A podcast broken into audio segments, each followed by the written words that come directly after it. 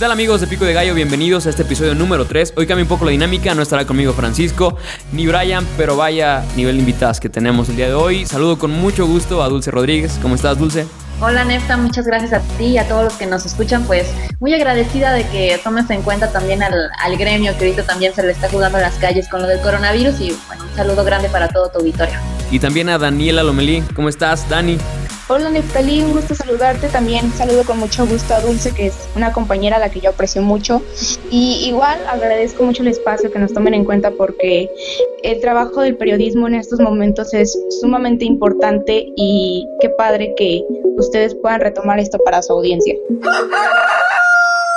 Primero que nada, me gustaría que nos hablaran un poco de ustedes, qué están haciendo, cómo están viviendo este tiempo de coronavirus, que la verdad es histórico, y ustedes como periodistas, ¿no? Aquí en el, en el medio local. Ok, bueno, pues eh, de mi parte, eh, eh, le comento a tu auditorio, yo laboro en un medio que sí podría considerarse tradicional, es una estación de radio, un canal de televisión, también trabajamos un poco en apps y en redes, pero vaya, este, hablando de los principales retos que ahorita nos suponen, que nos ponen muchas cosas sobre la mesa que no habíamos considerado nunca antes.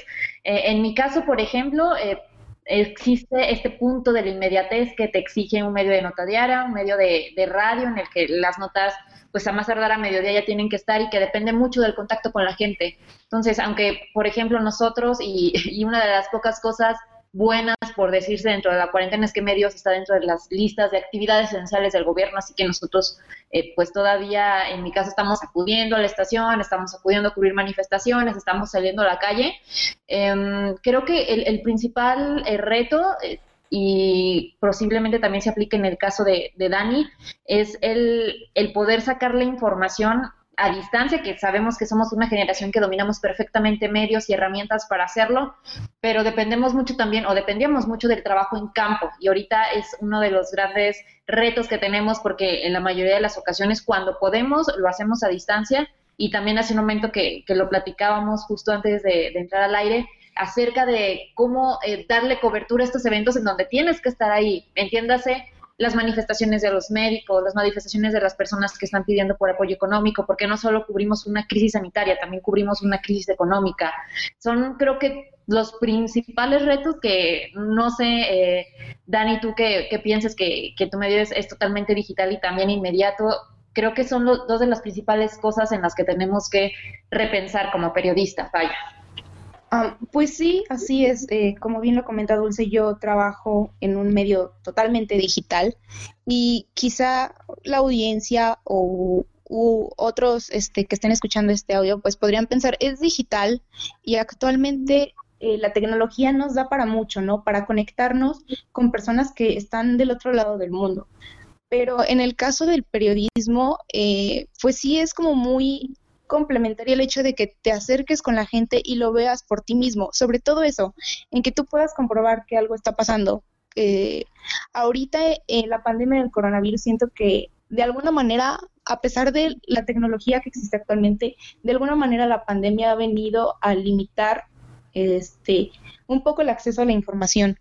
Y quizá no sea completamente la culpa de los gobiernos, creo, sino que en sí pues esta pandemia se está generando y puede cambiar los números minuto a minuto, ¿no?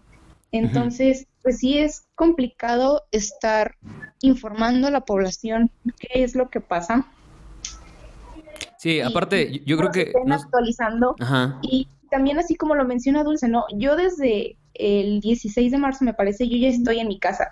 Mi jefe ya me dijo de que no, mira, ¿sabes que No nos vamos a exponer, o por lo menos tú no, porque tengo otros compañeros que sí se la siguen este, trabajando afuera, pero yo por lo menos sí ya he estado desde el mes pasado en mi casa y he estado trabajando desde aquí con llamadas, este, videollamadas, con WhatsApp, con lo que sea que, que los otros, este, con las, con mis fuentes o con los entrevistados puedan utilizar.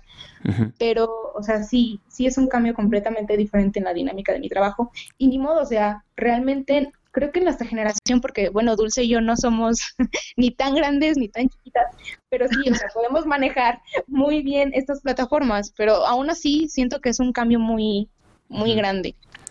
Sí, o sea, sí ha cambiado. Yo, yo platicaba con, con, algunos amigos y compañeros también. O sea, neta es histórico lo que estamos viviendo. no creo que estuviéramos preparados para nada, pero hablaba con, un amigo que es médico y le dije, para algunos podría, podría parecer la época soñada, ¿no? De, sacar tu, eh, tu vocación como doctor, de poner en riesgo la vida por la vida de alguien más, de, de poner en prueba el, el juramento hipocrático, ¿no? Y como periodista digo, wow, o sea, no sé ustedes cómo lo vean, porque la, la, realidad es que hoy los medios, o sea, tienen la atención de las personas, en primer lugar, porque las personas están en su casa, y en segunda, porque también quieren estar informados y necesitan saber qué, qué está pasando con el coronavirus, cómo se está comportando, eh, pues, todo esto, ¿no? De la pandemia. Sí, y hay un, hay un punto importante también que, que mencionas, o sea, claro que existe este compromiso con la audiencia de que tú quieres llevar la información fresca, la información actualizada, la información verídica, pero muchas veces en un contexto como este, también tendemos a inclinarnos un poco, a veces inconscientemente, esta sobresaturación de información. Digo, ahorita los periodistas, todo, todo, todo, todo es coronavirus. O sea, desayunamos, comemos, cenamos coronavirus. Si hay otro tema, tenemos que pasar por este reto de hacer que no se pierda en medio de, la saturación de información con el coronavirus, pero también hay un concepto muy, muy interesante que muchos periodistas manejan, a, a mí en lo particular me gusta mucho, y es algo que solemos llamar el periodismo enfocado a las soluciones o periodismo de soluciones, que es sí, estás dando a conocer los problemas, estás dando a conocer los retos que tiene el sistema de salud, estás cuestionando como medio lo que sucede eh, afuera en las calles, lo que sucede en diferentes ámbitos, pero también qué podemos aportar. Y es ahí donde entra también un poco la creatividad de cada reportero y es cuando empezamos a cubrir, por ejemplo, últimamente aquí en Aguascalientes, los proyectos de, de ingenieros que se están enfocando a crear nuevos sistemas de respiradores, aquellos este, programas que están dedicados a donar alimentos a las personas y es un balance bien interesante porque tienes que saber exactamente cómo decirlo a tu audiencia. O sea, cualquiera te puede leer, cualquiera te, puede comentar, cualquiera te eh, puede eh, republicar lo que tú estás informando, pero hay una responsabilidad muy fuerte y ahora más que nunca, incluso con la información que te llega, porque claro que tú como periodista no basta con que lo diga alguien o que lo entrevistes con algún funcionario, sino que tienes que verificar de todas las maneras posible la información antes de que la publiques. Pero cuando la información que te llega es diferente, cuando tenemos, hace un momento lo decíamos, ciertos datos por parte del, del gobierno federal, ciertos datos por parte del gobierno del estado, es como, ok, ¿cómo le digo al auditorio cuál es la cifra correcta? Porque en este mar de información también pasa que hay incredulidad por parte de la audiencia. Sí, sí pasa. Eh, ha sido un fenómeno eh, extraño, ¿no? Eh, Dani, también nos platicabas un poco de, los, los, inicios aquí en Aguascalientes que empezó a sonar el tema, que se empezó a implementar la cuarentena. ¿Cómo viste esos días en que sí pudiste como estar ahí en, en, la nota, no? Híjole, pues algo que me quisiera, que quisiera destacar respecto a la pregunta que nos hacías al principio, ¿no? De cómo podría trabajar un periodista, este, bajo una responsabilidad quizá como la que puede tener un médico, ¿no? Y en este caso está, y relacionándolo también con lo que dice Dulce sobre el exceso de información, pues los periodistas somos personas, vaya, ¿no? Que a lo mejor en algún momento dado también podemos sufrir sobre la sobre el exceso de información. Como persona, te puedo decir que estar expuesta a este grado de información, vaya, porque también es mi chamba, ¿no? O sea, tratar de saber lo más posible qué es, de, qué es lo que está pasando en Aguascalientes, en México, y quizás ciertos datos también a nivel internacional. Es mi deber. Y esta exposición, eh, en un principio, por lo menos al principio de, de, mi cuarentena o de mi contingencia, pues de la manera personal creo que esta psicológica también sí llegó a afectarme un poco. Por ejemplo, yo veía las primeras muertes aquí en Aguascalientes o los primeros casos, ¿no? Y veía al secretario Hugo López Gatel o aquí al secretario de Salud, este Miguel Ángel Pisa, y nos decían, por favor, no salgan. Creo que la nota que más me pegó a manera emocional fue aquella en donde Gatel decía, esta es nuestra última oportunidad para quedarnos en casa entonces, yo, por ejemplo, salí a la tienda, aquí que está a dos minutos de mi casa, porque está aquí en, la esquina de mi cuadra, y veía a montones de gente. Entonces, yo llegaba a mi casa, veía a mi familia que está aquí conmigo, este, resguardándonos, no poder ir a visitar a nuestros abuelos, a nuestros amigos, a, a lo que sea. Y tú decías, oye, pues qué coraje que yo sí me estoy quedando aquí encerrada y la gente no, o sea, ¿de qué sirve mi esfuerzo? Y pues también así como que lo psicológico, ¿no? De, de qué nos va a pasar con la pandemia, este, cómo voy a llevar estos meses, qué va a pasar, por ejemplo, con, con mis estudios de la universidad, porque, pues como tú bien lo sabes, Nefta, tú y yo estamos en el último semestre y pues sí nos preocupaba de cómo sacar los proyectos, o sea, un montón de cosas. Este, pero ya creo que con el paso del tiempo lo he ido asimilando bien. Ahora, en el tema profesional, es así como les comentaba yo al principio, me tocó asistir a una de las manifestaciones, creo que si no una de las más este, numerosas que se llevó aquí en Aguascalientes por parte del personal médico. Fue en la clínica número 3 del IMSS, la que está aquí en, en los límites aquí con Jesús María. Y es lo que les comentaba, si en otras manifestaciones del IMSS, de los otros hospitales aquí en el estado, se habían llevado en espacios abiertos, como lo era a lo mejor la entrada del hospital, y esas estaban compuestas a lo máximo por 20, 30 personas este, o especialistas médicos. Acá en este caso fueron 150, 200 médicos adentro de una recepción de un hospital, pues para ese número muy pequeña. Y básicamente lo que pasó fue de que entramos los medios y ellos, y en sí el, el equipo de médico nos puso en medio. Haz de cuenta de que se armó una bolita y nos puso en medio. Nosotros empezábamos a grabar. Y hasta ahí creo que todo iba bien porque entre los reporteros éramos cuatro o cinco y estábamos guardando la sana distancia entre unos y otros. El problema fue que la molestia de los médicos creció tanto que se empezaron a acercar aún más a nosotros para acercarse a la vez también ellos a las autoridades y los comentarios de ellos, ¿no? O sea, decían, nosotros estamos expuestos a casos de COVID. Me acuerdo muy bien de un médico que nos decía, yo acabo de atender ahorita hace 10 minutos a una persona sospechosa de COVID y la toqué y todo porque no tengo equipo y yo me estoy arriesgando. Y él así atrás de mí diciéndome eso, ¿no? O sea, y yo no tenía ya en ese momento ningún lado para dónde irme porque estaba transmitiendo en vivo con mi teléfono.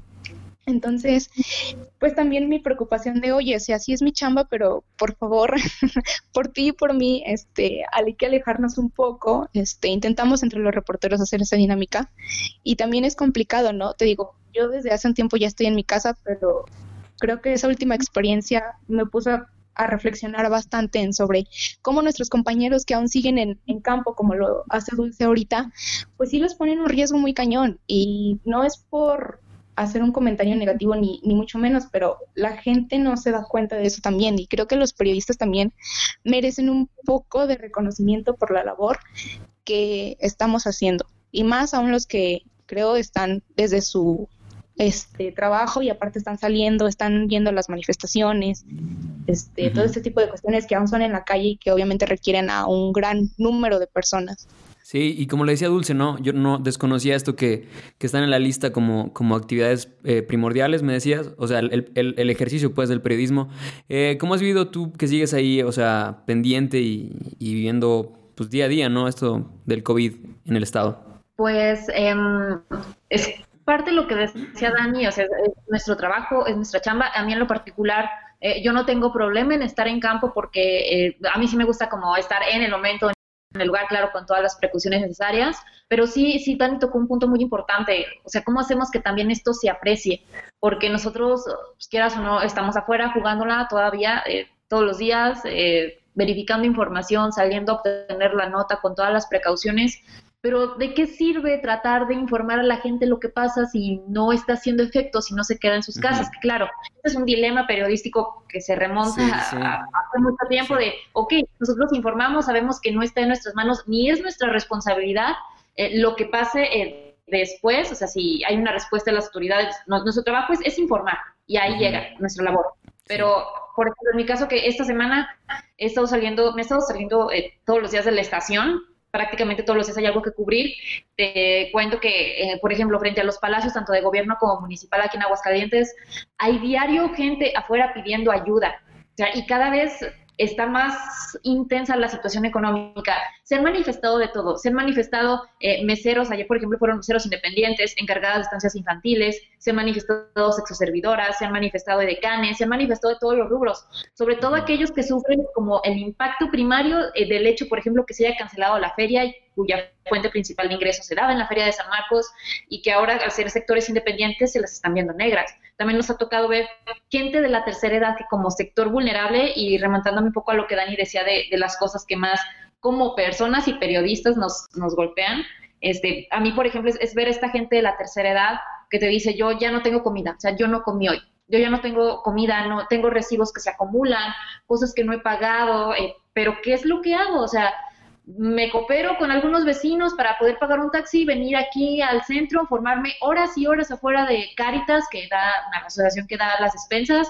No alcanzo, me quedé aquí desde la noche anterior, no alcancé comida, acudo a Palacio, los palacios están cerrados, o sea, ambos, y espero junto con los demás a que me atiendan o qué hago. Y esto es, es el comienzo apenas, o sea, estamos hablando de una crisis sanitaria con una crisis económica posterior, pero la verdad es que lo que estamos viendo es que ambas están sucediendo al mismo tiempo y es lo que todos los que eh, hemos tenido que salir a las calles estamos viendo diario. O sea, nos toca ver cómo esta última semana, por ejemplo, la, afluencia de, gente en el centro aumentó. Parece que la fase 3 hubiera dicho a las personas, ya, salgan, cuando no es así.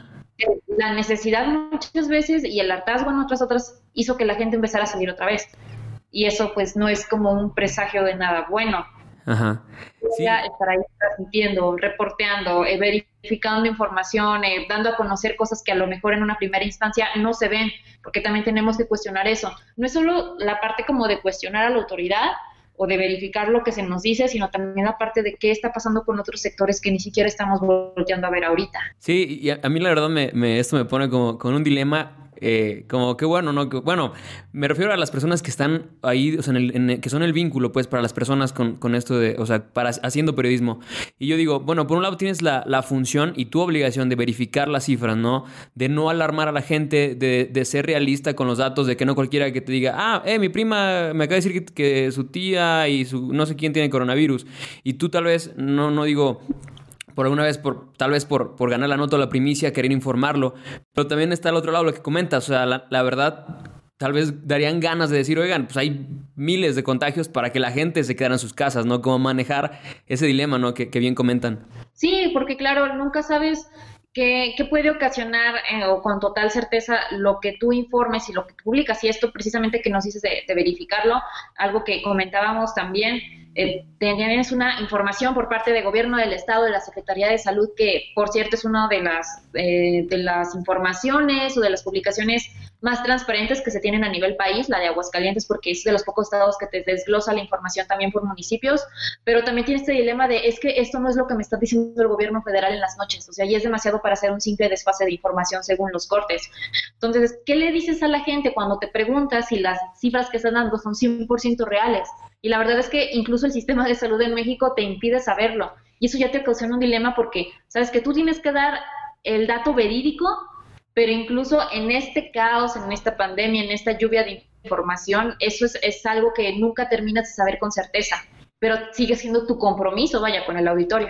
Sí, claro. Sí, debe ser, no sé, es, es, es para mí un, dilema, ¿no? Y lo que podría pensar yo, decir, bueno, cuando, cuando Gatel tuvo este momento tan emotivo, tan de, decir, quédate en tu casa, quédate en tu casa tan enfáticamente, yo diría, igual exageró porque las cifras no iban acordes a la emoción, pero, pero, pero, pero lo piensas y dices, no, es que si no ponemos ese énfasis, va a haber cifras que cuando lo hagamos ya va a ser demasiado tarde, ¿no? Sí, y de hecho, bueno, no, no sé tú cómo eh, lo veas, Dani eh, nosotros que seguimos eh, saliendo, vemos este aumento de, afluencia de personas, esta saturación en las calles, y te llegas a preguntar, ok, ¿por qué hago lo que hago si, si realmente, o sea, internamente, aunque sabes que no es obligación, quieres tener ese efecto en las personas, ¿no? De decirles qué es lo que está pasando, de ser sus ojos, sus ventanas afuera.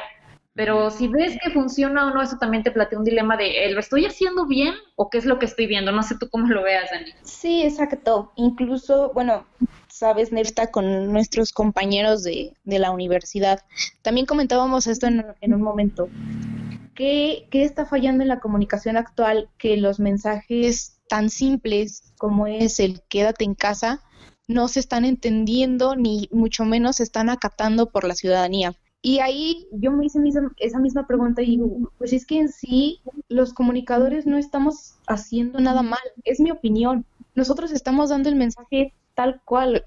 Hugo López Gatel lo repite cada conferencia vespertina, quédate en casa.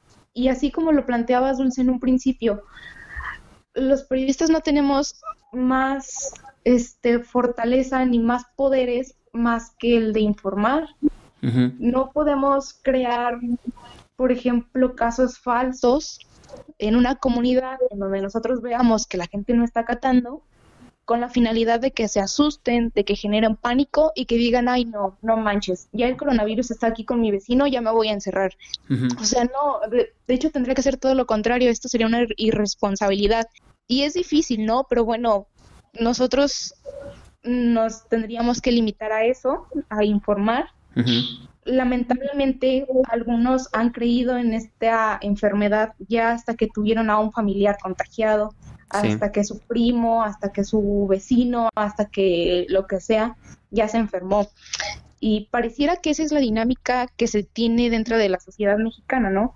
Este, a lo mejor podríamos pensar, ay, este, la pobreza no existe. Cuando yo este, tengo un super sueldo, super buen trabajo, este, estoy en una posición económica muy alta, ¿no? O a lo mejor podríamos decir este, cualquier cantidad de ejemplos, pero, o sea, pareciera que esa es la tendencia que se da en el mexicano, no creer hasta que me pase a mí, no creer hasta, hasta yo haber visto. Sí. Y, eh, eh, y ahorita pues está extraño también el tema de las fake news que se han dado últimamente, han influido bastante en que la gente diga, no, pues no pasa nada, salgo de mi casa, este, a mí no, no me va a pasar nunca. Y eso también genera una complicación en la comunicación, pero insisto, creo que con el simple, si nos enfocamos al mensaje de quédate en casa y estar insistiendo en eso, creo que los comunicadores no hemos hecho algo mal. Creo que es la sociedad la que tiene que adaptar por sí sola, digámoslo así, esta instrucción. Y pues nada, este, seguir esperando a que las cifras nos hagan conciencia para que en algún punto por lo menos lleguemos a acatar, si no viene a lo mejor quédate en casa, pues sí acatar las más medidas, ¿no? Si tienes que salir de tu casa, usa el cubrebocas, este, si llegas, lávate las manos, estornuda con la parte interna del brazo, este, no saludes de beso, no saludes de mano. Pero pues sí, o sea, sobre, eso, sobre eso les tengo una pregunta. A ver, por ejemplo, obviamente son, o sea, son periodistas, eh, los expertos en este tiempo son los doctores, pero si un día tal vez un informe de, la Secretaría de Salud te dicen, eh, o sea, el cubrebocas no causa ningún efecto, ¿no? Y tú dices a tu audiencia, el cubrebocas no, no ayuda en nada. Y luego te dice la misma que te, o sea, la misma dependencia te dice, no, díganles que sí. O sea, ¿cómo funciona esto, no? De, no mates al mensajero, ¿no? ¿Cómo, cómo, ¿Cómo ven esto? O sea, eso de que tengan que estar como cambiando versiones a causa de información que no depende de ustedes. Mira, pues eh, adelante Dani, tú, tú vas primero. Gracias, perdón. Mira, mi opinión, esta es, o sea, este es mi punto de vista. Eh, que ha pasado algo muy raro también con esto. La política nunca se detiene.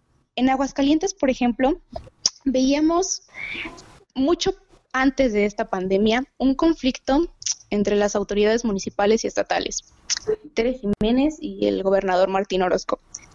Y en pandemia sucedió algo similar al principio, con el tema de la apertura o no de los comercios. Tere Jiménez decía, no, pues saben que este, para municipio de Aguascalientes lo que vamos a decir es que por favor cierren los comercios para evitar la propagación del virus. Ok. ¿Cuál fue la respuesta del gobierno del estado? Y dicen, no, no podemos detener la economía porque hay cientos o miles de familias en Aguascalientes que dependen de esa actividad económica que el municipio quiere cerrar. Y entonces ahí pues, o sea, siento que, o por lo menos yo, o sea, decía, ¿qué, mensaje doy, no? O sea, el municipio está diciendo una cosa y el gobierno está diciendo otra. Ahora, con el tema de López Gatel, siento que, o por lo menos aquí en Aguascalientes, lo que yo he notado es que se ha dado algo similar. No puedo asegurar que sea esa la intención, pero un ejemplo es este.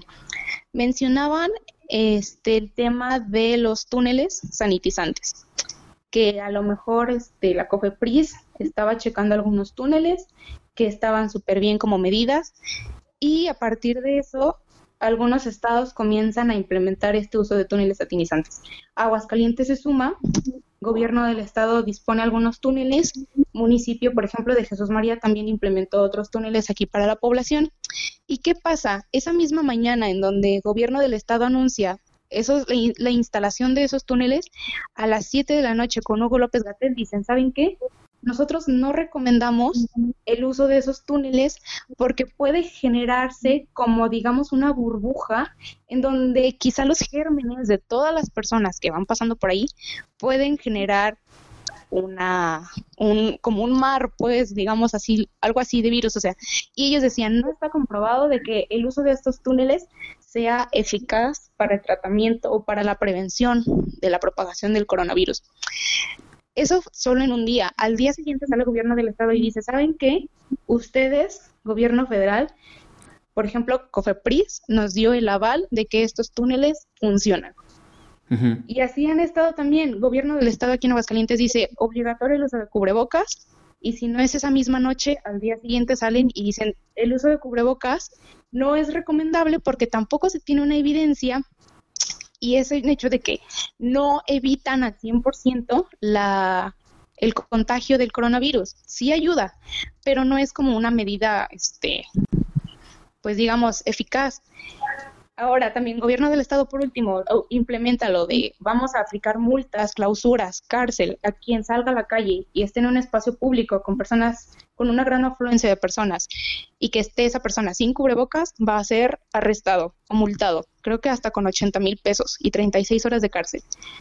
Y luego también salió Hugo López Gatel a decir, oigan, es que nos preocupa la situación de algunos municipios en donde están usando la fuerza pública para invitar a la ciudadanía que se quede en su casa, porque esa no es la estrategia adecuada que nosotros teníamos pensada para la pandemia.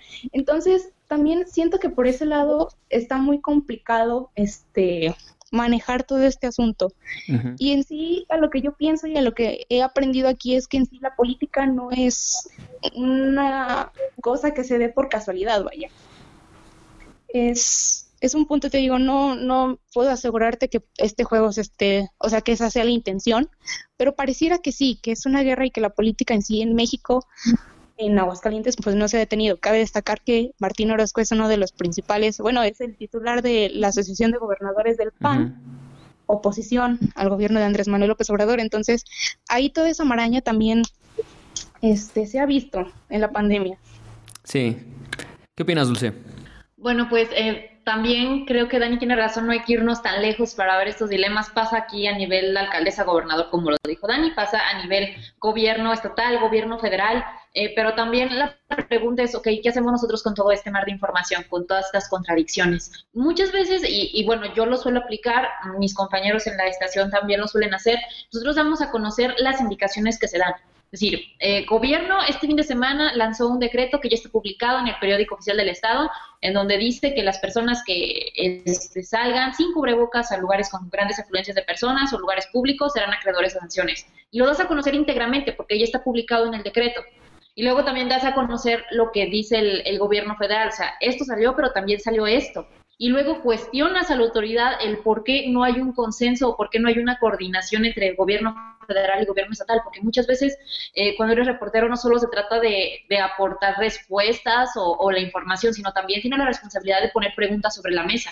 Muchas veces es el propósito o lo que buscas, el contraste de la información. Entonces nosotros, por ejemplo, entre, entre todo este mar de información, también hacemos eso. O sea, se ha dicho esto, que ya lo verificamos, también se ha dicho esto, que bajo estas fuentes, pero a ver, nosotros como periodistas, como ciudadanos, esto es lo que cuestionamos. ¿Por qué no hay una coordinación efectiva? ¿Por qué nos dicen una cosa al día siguiente y al día siguiente otra y esperan que la gente responda si realmente no saben qué hacer?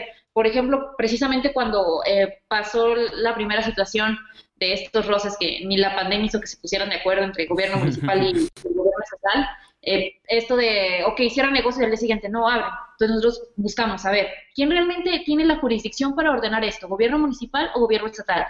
De quién es la responsabilidad, quién tiene la facultad legal, vaya, para poder hacer estas órdenes. Y ya, o sea, consultas especialistas, te das cuenta de que la ley es súper ambigua y que la ley eh, interpretada como cada uno quiere puede darle la razón tanto a la alcaldesa como al gobernador, pero le dices a la gente, ok, pasa esto y no se están poniendo de acuerdo. Entonces, desde aquí estamos cuestionando como reporteros esta falta de, coordinación, esta falta de que literal, eh, recuerdo que el día siguiente salió una foto de, del presidente estatal del PAN literal, el asunto totalmente partidista, que se tuvo que sentar con Tere y con Martín Orozco, tal si fueran niños, para poderlos sentar a, dialogar y a ponerse de acuerdo porque son del mismo partido y lo hace porque eso deja mal al partido, no porque eso esté afectando aún más en la pandemia. Entonces son, muchos cuestionamientos, pero muchas veces la respuesta es tú das la información como, como la identificaste, como la verificaste y das los diferentes ángulos, no solo uno, sino los diferentes ángulos y también cuestionas por qué sucede así y por qué pasa así, o sea, exiges respuestas a partir de eso. Y a mí me resulta, o sea, lamentable, ¿no? Esto que pasó al inicio con esta disputa, pero, pero digo, o sea, ¿cómo es o sea, porque como lo dices, o sea, parece que ahorita todo, todo es coronavirus. O sea, todo lo que importa es coronavirus. Y si tú haces una investigación o quieres sacar algo respecto a esto, que es súper importante y súper interesante, te pueden decir, es que te estás desviando. La prioridad no es eso. La prioridad no es ver quién sí está actuando bien. La prioridad es eh, enviar bien el mensaje y todo eso. Es, es como, como súper complicado. Y me gustaría aterrizarlo también en, en, una, en algo que, que, me encantó que dijiste al inicio, que es el periodismo de soluciones, ¿no? ¿Qué hacer? Como decía Dani también, o sea, la salud mental de la gente, sobre todo ustedes que tienen que estar por obligación cerca del tema tema y, estar todo el día con eso en mente eh, para, para producir contenidos o darle el giro a la información para que las personas también puedan entretenerse, porque a fin de cuentas también están en su casa y también están eh, deseando ver algo, o sea, eh, pues así, ¿no? O sea, pasar el tiempo. Sí, y que sea algo positivo, ¿no? Porque eh, también sobresaturamos a la gente de información porque la verdad estamos también nosotros súper saturados, eh, informamos lo mejor que podemos y en este mar de que todo, todo, todo es coronavirus, todo es coronavirus, ahorita cualquier otro tema puede pasar inadvertido, también es como hacemos llegar a las personas el que no todo es malo dentro de lo que cabe. Entonces, eh, nosotros, por ejemplo, nos enfocamos sí a esta cobertura de cuestionar, de verificar, de exponer, y también informamos diario las cifras, tenemos cada cifra en mente, cada niño que sale con coronavirus en Aguascalientes, tenemos hasta las edades grabadas en nuestras cabezas, pero ¿qué hay más allá de eso? Eh, en nuestro caso, por ejemplo, es buscar también proyectos de gente que desarrolla eh, respiradores, de personas que están diseñando caretas, investigadores que están trabajando quizá en un nuevo modelo matemático para poderlo aplicar a las estadísticas de coronavirus. Es también sacar a flote, porque también es información, todo aquello, eh, por así decirlo, bueno o, positivo o propositivo que surge junto con la pandemia.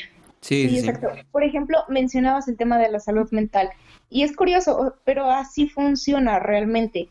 ¿Cómo me di cuenta yo de cómo podía mejorar mi salud mental en cuarentena o por lo menos en no caer en este en este vacío, ¿no? De quedarme nada más con los casos negativos, con las notas o con las historias tan tristes que salen no solo en México, no, sino de manera internacional. ¿Cómo, cómo cuidar ¿no? de eso? Y digo, ¿cómo fue simplemente con información? Fue gracias a que también los periodistas se están preocupando por la salud mental de las personas y tú googleas en internet salud mental, coronavirus, lo que sea, y la mayoría de las notas que te van a salir en medios internacionales te van a decir tips como lo son, por ejemplo, el trata de seguir tu rutina normal como la llevabas antes del coronavirus, este, platica con tu familia, trata de hacer deporte dentro de tu casa, duerme a tus horas, come bien.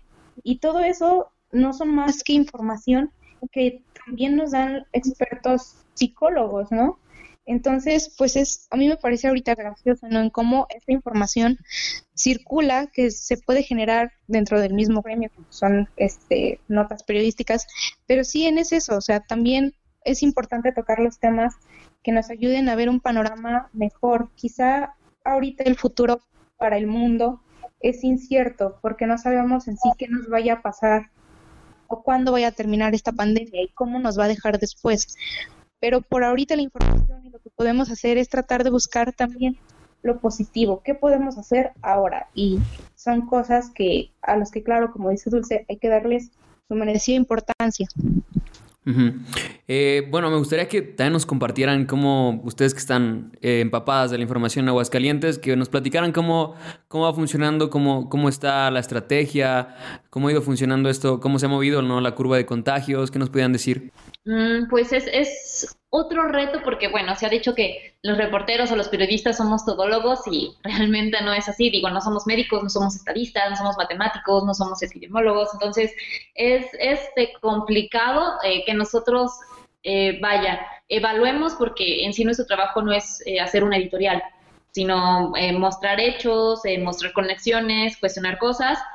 pero ah, he visto un par de, de notas este, y que también hemos manejado, sobre que, por ejemplo, Aguascalientes es, una investigación que hizo el Laboratorio de Periodismo Quinto Elemento acerca de que eh, somos de los estados más transparentes en cuanto a la información. Esto, vaya, esta asociación la hizo eh, evaluando qué tan transparentes y qué tan seguido manejaba cada estado la información y Aguascalientes era de los pocos estados que la desglosaba por municipio. Muchos otros estados no lo hacen, alegando que es eh, una violación a los derechos, eh, vaya, de, cada persona el exponerlos, por así decirlo, cosa que no aplica porque no se están pidiendo nombres ni direcciones. Pero de cierta forma yo, yo creo que esta estrategia de, que, de estar saliendo todos los días a, informar es bueno.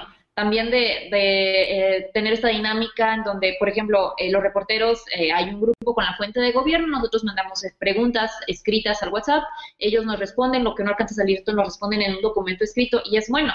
Em, muchas veces, y es algo curioso que, que, también pasa a nivel federal con el secretario Hugo López Gatel, eh, que los reporteros, hay muchos reporteros que tienen a hacer la misma pregunta una y otra vez, y una y otra vez, y una y otra vez, y acaban con este hartazgo de, por parte de los secretarios de salud, pero a fin de cuentas es, es como parte de nuestra chamba, ¿no? O sea, verificarlo las veces que sea necesario. O sea, yo no soy doctor, yo te voy a preguntar lo que considero necesario que hace falta informar hasta que eh, tenga los datos suficientes para sacar la información verificada, para poderla publicar.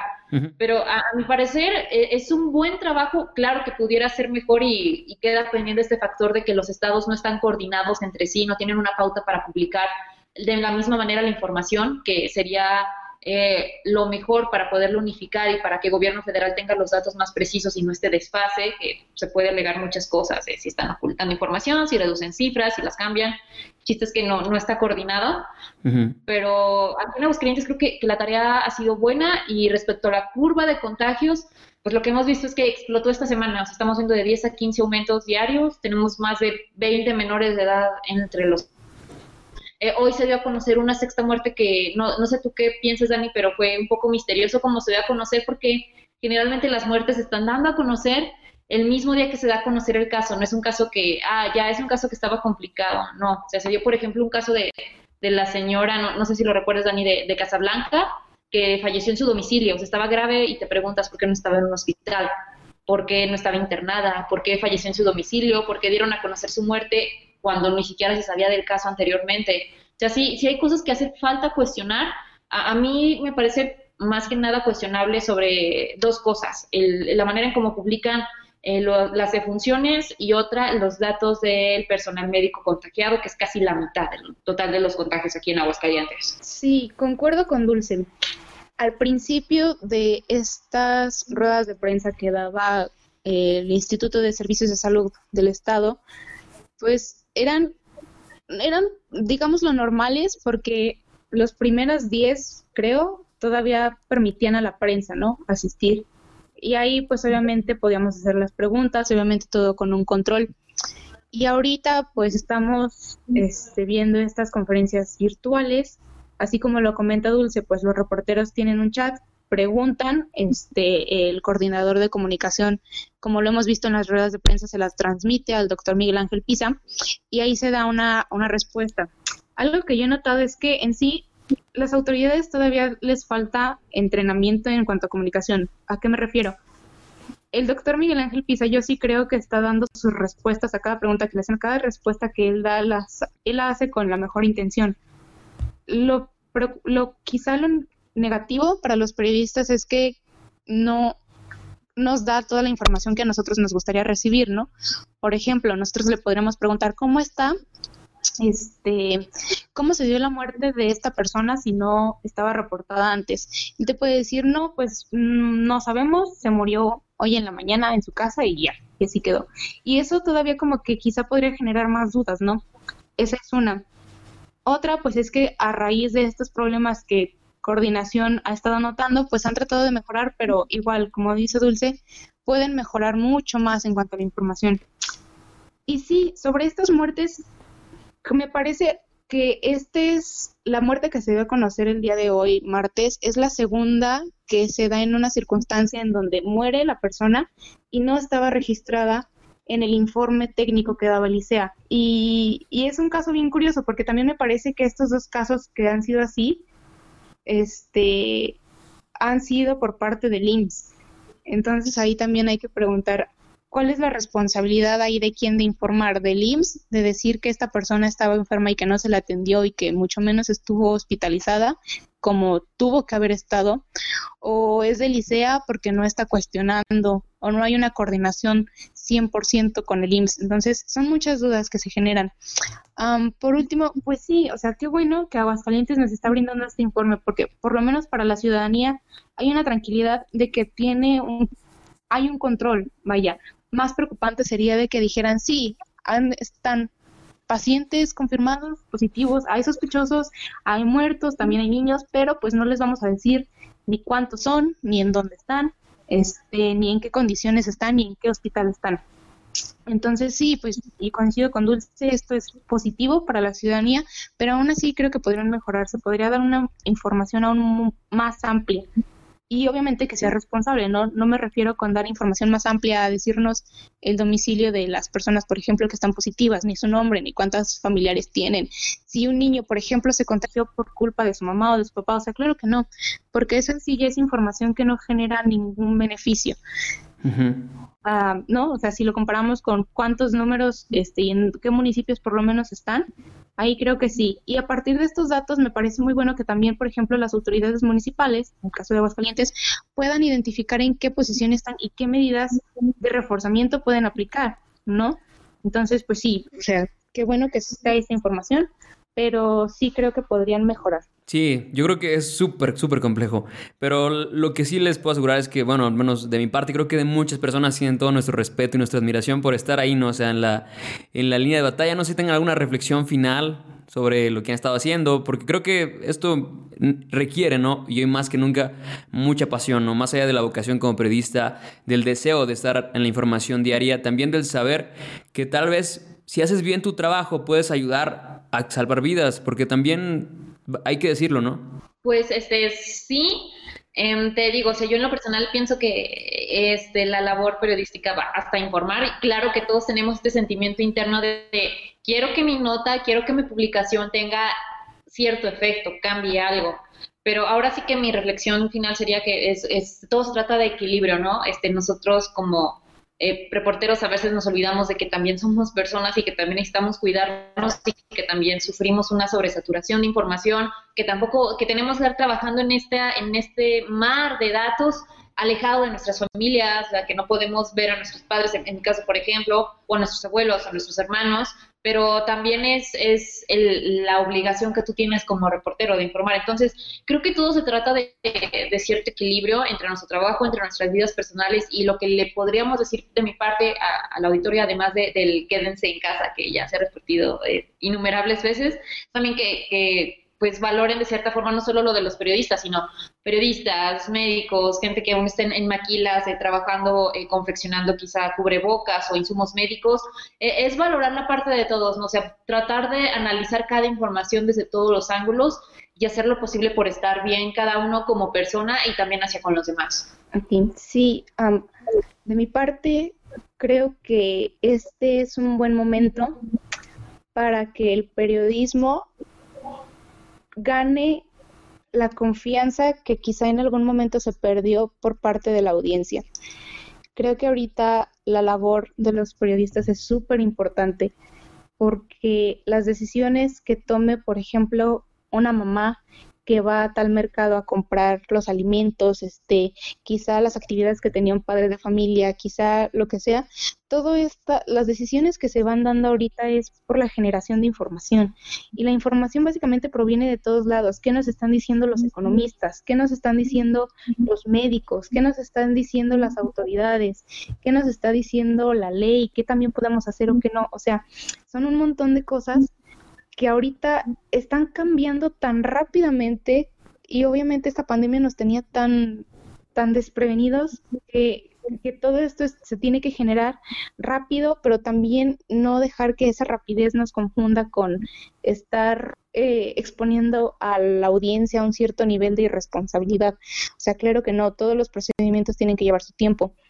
Y pues sí, o sea, creo que ahorita la población en general está haciendo una reflexión muy grande en cuanto a en qué nivel nos estábamos apoyando unos a otros, ¿no?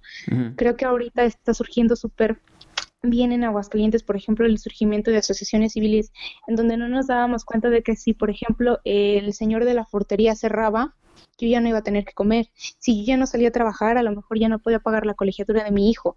Si la estética está cerrada, yo ya no tengo trabajo ni para mí ni para mis cinco chavas que me estaban ayudando aquí. O sea, creo que estamos retomando cosas que habíamos olvidado. Y cosas tan simples, quizá esto suena muy cursi, pero cosas tan simples como el salir a la calle o salir, por ejemplo, a un, a un parque, a un jardín, a ir a ver a tu amigo, a tu abuela, lo que sea, y ahorita no lo puedes hacer siento que esa es como que la lección que ahorita nos está enseñando todos, valorar lo que tenemos, mm, hacer lo que queremos, trabajar en lo que queremos, estimar a nuestro vecino, lo que sea, este, y nada, o sea, esperar que entre todos nos podamos ayudar de alguna manera buscando soluciones y por el momento pues acciones que nos beneficien a todos para no pasarla tan mal como nos podrían asegurar algunos que esta pandemia va para lejos, pero aún así buscar las formas de pasarlo bien y de seguir con esto. Sí, yo creo que eso es clave. Eh, y, bueno, te comentaba, Dulce, antes de empezar, eh, es imposible ¿no? No, no tener empatía con las personas que aún en, estos tiempos y a pesar de las limitaciones, pues quieren ayudar, ¿no? Sí, sí, claro que sí. Este, el caso, por ejemplo, que estamos haciendo todos los días eh, con Caritas. O sea, no sé si, si hayan visto pues estos, estos videos acerca de... Em, mm, claro que como medio tratas de difundir a dónde puedes acudir a, apoyar, por ejemplo, en el caso de, que vayas a dejar despensas, de que dones, de que quizás algo que tú tengas un poquito de más en toda la cena lo puedas compartir. Y ahí sería un fenómeno interesante porque tuvo el efecto contrario. O sea, nosotros eh, en la sesión tenemos mucho a, apoyar en esto y a decir las cuentas para depositar, la dirección de Caritas. Y tuvo el efecto de que llegó tanta gente no a donar, sino a pedir que de verdad las historias que escuchabas en, esas filas son tremendas, ¿no? Mi, compañero eh, Sergio, que estuvo cubriendo más que nada la situación allá en Caritas, de, filas de personas que se quedaron a dormir ahí esperando que les tocara una, despensa y que al día siguiente ya ni siquiera alcanzaron una ficha para que les tocara. El, padre que se hace cargo de esta asociación de Caritas y que también es eh, el representante, vaya, ante gobierno del Estado de esta fundación que, que trata de manejar como descentralizar todos los apoyos alimentarios que se dan, sea, nos decía, nos ha tocado ver a gente que se pelea por la comida. O sea, de verdad, llegan, llegan taxistas, llegan meseros, llegan amas de casa, llegan este, chicas que, por ejemplo, trabajaban en maquiladoras y que ya despidieron o que ya no cuentan con un salario. Sea, de verdad, sí, sí ponen temas muy sensibles sobre la mesa y te digo, todo es cuestión de equilibrio.